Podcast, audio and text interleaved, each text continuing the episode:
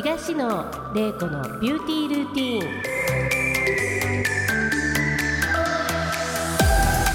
ン。皆さんいかがお過ごしでしょうか？東野玲子です、えー今回からシーズン2ということで収録させていただいてます。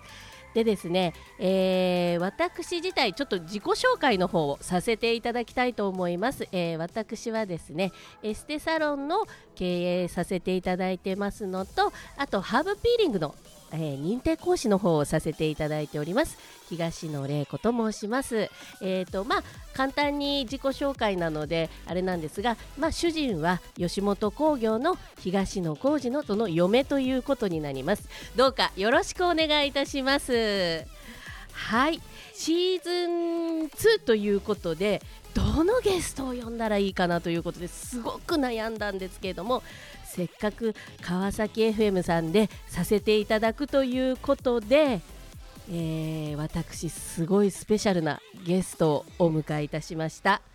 今回のゲストはですねプロラボホールディングスの佐々木会長になります。えー佐々木会長と私はですね仕事を通じて、あのーすごくお世話になってるですね。でその佐々木会長すごくお忙しいんですけども、まあ、今回このラジオ自体がですね内面美容あと外面美容ということをすごく、あの打ち出しているコンセプトとして打ち出しておりましてやはりそれには内面のもうスペシャリストインナービューティーのスペシャリストということでこの一発目は佐々木会長にぜひゲストをということでお呼びさせていただきました。では佐々木会長よろしくお願いいたします。どうもよろしくお願いいたします。佐々木博之です。会長じゃあちょっと簡単に自己紹介の方よあ。ろしいでしょうか？はい。今あのご紹介預かりましたインナービューティーという分野で人類の健康寿命の延伸に貢献するエステプロラボというブランドをやってるプロラボホールディングスグループの代表をしております。私1968年えー1月に1月3日にですね神奈川県の藤沢市で生まれて3歳から、えーこの川崎 FM ラジオの川崎市で川崎市の宮前区で3歳から育ちまして、え？ー大学卒業ぐらいまで、はいえー川崎市におりました。えー、それですね。それでまああのー上場会社に大学卒業後、うん入って営業を7年間やって、えー1998年私が30歳の時に脱サラで、えーフリーペーパーの会社をですね、いきいきなり立ち上げてすごいです。それでまあ、あのーそこから、はい。えー今日まで経営者をして山あり谷あり、はい、えーもう潰れそうになりながらやってきた、えー男でございます。まあまたまたまたまたそれから？それからですね、はい。あのーまあ初めそういうフリーペーパーとか広告の仕事をおやってたんですけど、うん。2007年からですね、うん。えーまああのーこのエステプロラボっていうメーカーにはい。転身しまして、えそれでまあハーブティーを3種類まずはい。エステティックサロン1000倍に、え。あの販売するというそういう小さなメーカーからスタートして、えー今サプリメントとか酵素ドリンクとか、うん。130種類以上のアイテムをこうまあここ十数年で、えー増やしてきまして、ええ。今1万8000店舗以上のおエステティックサロン全国ですねに供給させていただいてまして、えー海外は今全部で15カ国ですか、うん。に流通する、まあ、そういうインナービューティーメーカーとして活動させていただいております。すごいですね。会長これもう私と会長の出会いはもえう本当商品を通じてだったんですあけれども。よね。はい、ええ。あの本当皆さんスタッフさんもすごく愉快で明るい方々ばっかりなのでなんか私とかもやっぱり現場で落ち込んだりしても、ええ。なんかいらっしゃってちょっと面白いこととか 言っていただけたりするとすごく心が和んだりとかやっぱスタッフのやる気にもなるのでやっぱその辺の教育とかあとやはりこれだけ急成長で今のエステプロラボさんのあるところをちょっと話を探ってみたりとかしたいなっていうふうに思っております。本当にねあの、うん。先生にお会いしてからうちのスタッフも含めて可愛がっていただきましてあの、ええ商品と あのうちのスタッフも、えーもう東野先生大好きなあのスタッフが多いです。いや多分怖いんやと思う。うん、正確に言うとそうだと思う。鬼嫁なんでねもう。えピリッとご指導いただくことも多々ございますがでもう会長もこのあのお仕事ええ。すごく長いと思うんですけれども、やはりこうインナービューティーって皆さん最近やっと耳にするようになったと思うんですね、その辺をもうちょっと詳しくお話ししていただけたらなと思うんですけどもリスナーに向けて、そうですすね。あのもともと私も一時期エステティックサロンをやってたことがあるんですけど、えやっぱりエステってあの化粧品だったり、うん。外側からの施術えうん。まあ機械だったり手技だったりしますけど外側からの施術でまああのね、えーボディを作るとか、うん。えー美肌を作るとか、うん。そういう、えーエステティック業界だと思うんですけど、えー僕も自分でこうね男性ですけどエステを経営しながら、うん。えー当初なんかやっぱり食生活とか、うん。内側からあのその食生活とかサプリメントとかそういうものもうん。非常に大事なんじゃないかっていうのを、まあ十数年前からずっとこう考えてまして、うん。それで、あのーやっぱりどんなにエステ通っても、うん。あのーねえー外側からの施術だけじゃ確かに。あね綺麗になれないんじゃない確かっていうのは、えーずっと思ってて、うん。それでまあインナービューティー、うん。内側から食生活やサプリメントなどによって、えーまあ、時にはファスティングをすることによって、えー美しくなるという美容法美容健康法がうん。インナービューティーでで特に我々が大事にしているのが腸内環境ですよね。うんえー腸に良いものを入れて悪いものを入れないとうん。いうのがインナービューティーを最も端的に表している、うん。そういうことなんだと思うんですよね。本当腸は第二の脳って言われるぐらいえ司令塔だっていうふうに教わったんですけども、はい、もうそれこそエステプロラボさんのところでは勉強させていただいて。あーありがとうございます。でやはりあの私もお肌の方の、まあ、認定講師ということで先え。え生させていただいてるんですけども、ニキビとかも、外側からで一生懸命やっても全然なかなか取れなかったりするので、えやはりインナービューティーを入れながら、ええ。あまあ、ファスティングの方ですね、ファスティングというのはやはりあのちょっと断食プチ断食をしてっていう形を取らせていただいて、ええ。そこから改善するっていうのも結構、あのすごく肌が良くなったりするのであだからやっぱりおっしゃる通りにその外面も内面も美容としてやっていくには、まあ、ええ健康ということですよね。ーそうですね。うん。えあの予防の医学でしたっけ？予防美学でしたっけ？あの会長がよくおっしゃはい。る、、そうですね、はい。予防医療とか予防美容とかですね、はい。えー言いますけどやっぱり今の時代って、うん。まあ本当に医療費がどんどんどんどん、うん。あの国の財政も厳しくなってるのは、うん。やっぱりこう、ね病気になってから病院に行ってうん。治療を受ける。うん。いわば対症療法とも言われてますけど、うん。その病気になってからその医療費っていうのが莫大に使われるわけですけど、うん。やっぱり病気になる前ならないように、うん。病気にならないように予防するっていうのがですね、うんこう一番大切で、えーそれがまあ健康寿命の延伸ってことだと思うんですけど、確かに、ええそうですようね。んいやそれだけやはりこうインナービューティーでこう10年走り続けてきていつも毎年プロラボアワードというものが新年会でございますよね。はいあの時最初来た時あの最初参加させていただいたよりもすごい人数今増えてますけど。何名今あのエッセイの先生方オーナーの方まあそれに賛同される方何名ぐらいいらっしゃるんですか？今コロナ前はそうですね。どんどん毎年増えてって、はい。えーそうコロナ前にやった、えーあれではそのその会には800名、えーこう参加100してですね。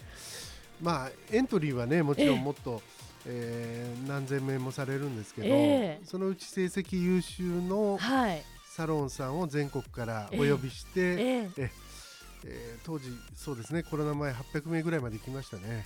すごかったですよね。なんかもう品川プリンスで毎年やるんですけども、えなんかのレコ大なんじゃないかってぐらい 本当にすごい人数いらっしゃって、ええ。あれ時間もだんだん伸びましたよね。そうですね。ね。もう本当にあのやりすぎじゃないかぐらいですね。そうですよね。だんだんこう長く長く大きくなってきてしまって、ええゲストもすごい方がまあ歌を歌われたりあ前回 TRF さんでしたよね。ああそうですねもう私の世代で すごいハマってしまってすいません一番前で踊ってました。踊ってました。はいあ喜んでいただいてありがとうごはい、ざいます。もう会長のあのパーティーすごいあれね元気になるんですよ。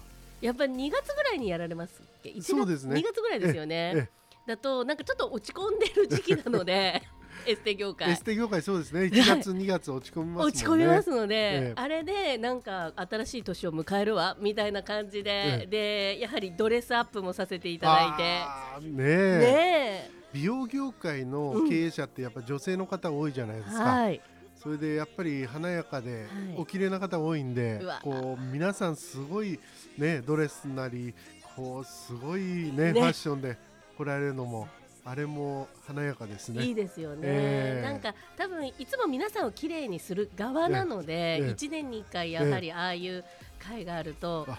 本当に私はコロナで今年できなかったですねそうなんですよ。どうしてもね、コロナの、ね、感染者が増えると。増えるとねね。ちょっとできなかったんですけど、ええ。まあ来年あたりはまたちょっと、ですね。またできるようになると。会長よろしくお願いします。唯一の楽しみです盛り上げていきたいと思います。あわあ嬉しいです。ありがとうございます。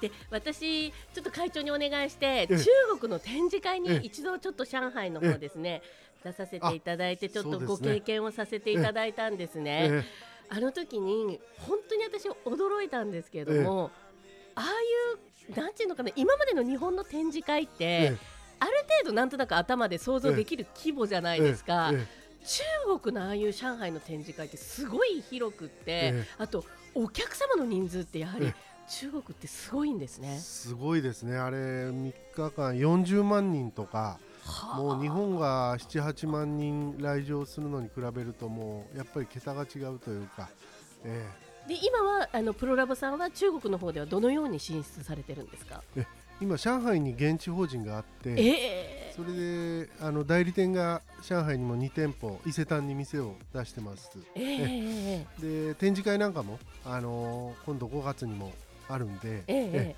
まあ、うちの現地スタッフがまた。やるような感じになりますね。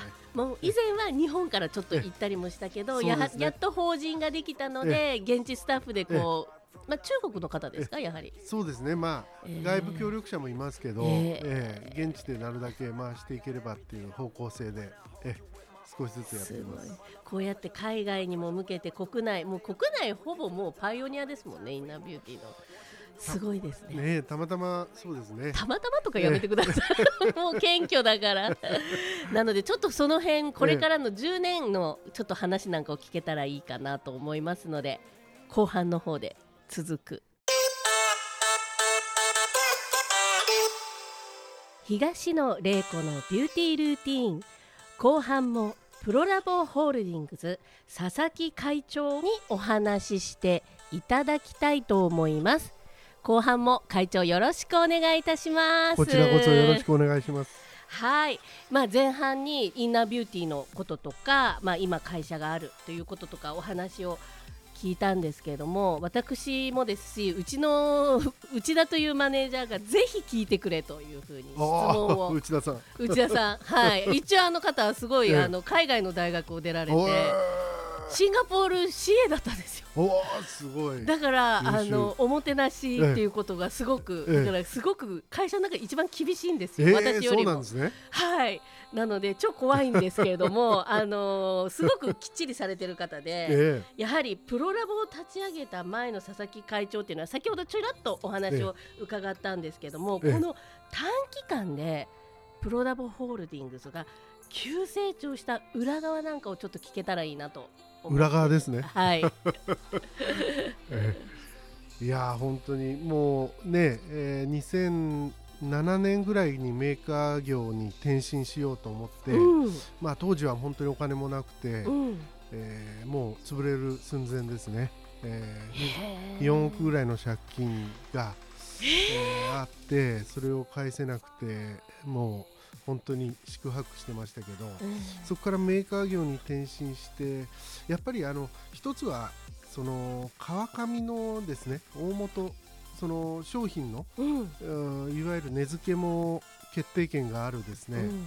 そのメーカーっていうのと、うん。まあいろんな業種があると思いますけど、うん。僕はそのオリジナリティのあるメーカーを作って、それをブランドにすることが、まあ多額の借金を抱えてですね広告会社潰れそうな広告会社をやってる僕にとってはですね、うんこれが唯一逆転できる可能性があると思って、なるほど、ええそこから商品開発してブランディングをしてっていうのをやってきたって感じですね。えじゃあやはり PR とか、うん。そういう広告の方のお仕事、まあ、前回されてたって伺ったんですけども前半の方で。えやはりそこのノウハウっていうのはやはりすごく理解をしているのえで、で良い商品に乗っければ、えひょっとしたらそのええ4億を、ええ。打倒4億を。何回も言って申し訳ないんですえいいがんですよ。はい、ええ。返済できるえ逆転ができる人生の逆転ができるかっていうことですよえね。そうですね、はい。ええ。だからまあ自分が得意だったそのどう見せるか。うん。であとは商品もやっぱ本物志向でもっうとこだわったものできるんじゃないかっていうのはずっとあってだから自分でこだわり抜いた商品を作ってそれをどうその世間に見せて、うん。でその価値を作っていくかっていうブランディング活動は、うん。ひょっとしたら僕あの比較的合ってるというか得意な分野なのかなって、なんとなく自信はなかったですけど、へえーその当初ってやはりスタッフさんって会社で何人ぐらいいらっしゃったんですか？そうですね。もう本当にハーブティー3種を開発した時は、うん。えー、45人ぐらいですかね。えでもそれその45人ってまあまあだと思うんです。え私なんかから見ると。えやはり従業員の方にもええ。お給料をお支払いしながら。ええ。そうですね。で今は何人？先ほど。今は200人超えましおーすごい会長。いえいえお父さんやたいやいや責任重大ですよね。本当に。なんか家のローン組むとか言われるとちょっとお腹痛くなっちゃうんですけど 私とかなんか いや本当にね家族がいますからね、うん。皆さん。だから潰しちゃいけないと、うん。やっぱり会社ってやっぱり継続することがうん。一番難しいじゃないですか、確かに。ええ。じゃあどうやったら継続できるか、うんどういう会社が周りでうん。継続発展してるのかってことで、素直にやっぱり学ぶ。うん。まあ真似るでもいいですけど、うん。そういうのが大事かもしれないですねそうですよね、ええ。もう私会長にはお世話になりっぱなしなので。とんでもないですよ。いや本当にですよ。もういろんなこと挑戦されるし見てて気持ちいいですね。なんか男の人がこう上がっていく姿とか、ええまあ、女性も上がっていく姿とか経営者が上がっていく姿って自分も経営者なんですけど、ええ。見ててもなんかかっこいいなってこう純粋に思えるんですよね。やっぱりその恐怖心昔のトラウマっていうんですか？あどん底も経験してるんで、はい。その潜在意識にその怖さが入っててえだから前に質問とした時に昔のトラウマがふっとこう潜在意識に出てくるようなはい。ことってあるんですけど、はい。だからそれでこの選択は合ってるかどうかってね、えうん。ー常に昔はね事業をやり始めの時は何にもビビらなかったですよ。あーそうですよね。イ。ケイケどんどんでね。はい、えただ今はどんどん新しいことやりますけど、うん。それはものすごい、えー熟慮断行と言いますかね。慎重になり、ただ思い切ってやるときはもうねそこはちょっとネジがは外れてるのかもしれませんけど、えー超内面はビビってますからむちゃくちゃ緻密にこう戦略と戦術を立てていくっていうところはひょっとしたら自分ではそう思ってないけど周りから見ると、あここまで細かく、ね、入り込んでやってんですねって思われるかもしれませんね。すごいですね、なんかみんなにのなんかこうクマさんみたいじゃないですか見た感じ。会場 で。雰囲気は、えー、そう。だけど実はそれ割ったら中身ものすごくあの AI が搭載されてるぐらい 緻密にいろんなことを考えてるんですね。細かいことを細かく、えー、じゃないとここまで大きく短期間にできないですもんね。だからやっぱりそうですね。自分では気づいてないというかわからないですけど多分すごい繊細なところと、うん、そのビビりなところとそれでいて大胆なところがこうこう共存しているような感じなのかもしれません、ね、私これちょっと言っちゃっていいのかな会長。あのうちの主人と3人でお食事をした時に、あの田中角栄さんの本がバッグの中に必ずあるっていう話で、あこれ先生一冊これ差し上げるよって言って読みかけだけどって言った角栄さんの本があったんですよ。その中にですね当初の多分付箋で使ってたんでしょうね、ここまで読んだっていう。笹井会長の前のその上場会社のところのお名刺が出てきて、その裏側にですね、自分を多分その営業先ですよね、あの獲得したいので、すごく細かくその人にアピール文章を書いてあるやつが出てきてそれでそれをその場でですよ主人に横で「見て」って言ったら「これは返さなあかん」って言われて。その場で会長にお返ししたのちょっと忘れてると思うんですけど そうでしたね。そうでしたその時になんかね、うん。ちょっと私の知らない佐々木会長を見たっていうか、やはり男の人だなっていうのもあるのと、やっぱりその闘志というか、もう目的と目標をしっかりあれして、その、まあ、気持ちの部分ですよね、えー、あれはねやっぱ女性にはない感覚。私にはない感覚だったのですごい勉強になって。えー、ね、ご主人と、ね、会食した時そうでしたね、はい、田中角栄のお話お話もね面白かったですね。はい、いや僕そういうね偉大な人物とか、うん、まあ僕はそんな器器量は全くないんですけどやっぱ憧れますよね、うん、えー、どういうその心の状態でね何を志にしてどう行動してるか、うん、それに命を懸けてるみたいな人がね、えー、いるってことが素敵だなと思いますね。やっぱり高橋さんでもこうやっぱりこう見てやっぱすごいなっていう気持ちの部分では、こう憧れというか今私たちから見たら多分すごいと思うんですよ会長って。いやいやいや。だけどこうやっぱ思いますかねそういうふうにいつまでもやそうですね。いつまでもねやっぱり本当に今いろんな難しい時代ですけどね、えええ、あのやっぱりそういう偉大な人物、その私利私欲にとらわれずにね、やっぱりこう大使をあれしてるっていうね、ね、そういう方はまあ昔の日本人よりは今の日本人少なくなってるかもしれないなって、そ、ね,、んなこともね少しこう危機感を感じる部分でもありますけど。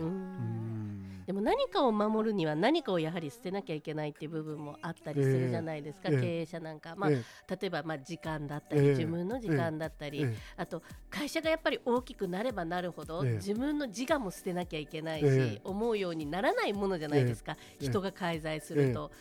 そういうのってどういうふうに打破されてきたのかなっていうのをちょっと伺いたいなと思って。難しい。僕やっぱりあのー、そのまさに、えー、代償を払う生き方っていうんですかね、うん、何かを手に入れるためには、うん、まあおっしゃられた通り時間的なコストとか、うん、えー、ね、何かを犠牲にしなきゃいけない部分が絶対あると思うんですね。だから僕はその一点集中ってよく言うんですけどやっぱりどんなに例えばハーブティーで1番になるとかね、うん、あの1番かっていうのはすごい大事だと思ってて、うん、1番と2番の差ってもう本当に運命の差だと思うんで、うん、まずどんな分野でも必ず1番になってうん、でその分野で一番になれば、うん、また、ね、横の分野とか関連の分野で一番になっていくと、うん、その一番の積み重ねで深く深く一つのことを掘っていくっていうのが深掘りですよね。これがやっぱ大事なのかなと思いますね。なるほど、え会長ちょっと勉強になりました。はい。あの私本当毎回勉強になってるんですよね。本当に。なんか今日っとレポート書いて提出したいぐらいの。まあ次回の回でもええこのお話ちょっと伺いたいと思いますのでまた次回の回も出てくれてもよろしいでしょうか。次回もよろしくお願いします。よろしくお願いいたします。はい、この番組では内面外面美容をまあ美しく保つにはそのあたりの方面をまあ探りながらあのさらにまあ私の周りでたくさんの方がキラキラされていると思いますのでそのオーナーの方もお誘いしながらお招きしながら、えーゲストとしておしゃべりしたいと思いますので今回第1回目ということでプロラボホールディングスの佐々木会長に来ていただきました。今日はありがとうございました。ありがとうございました。はい。次回また東野玲子のビューティールーティンよろしくお願いします。この番組は株式会社コージーがお届けいたしました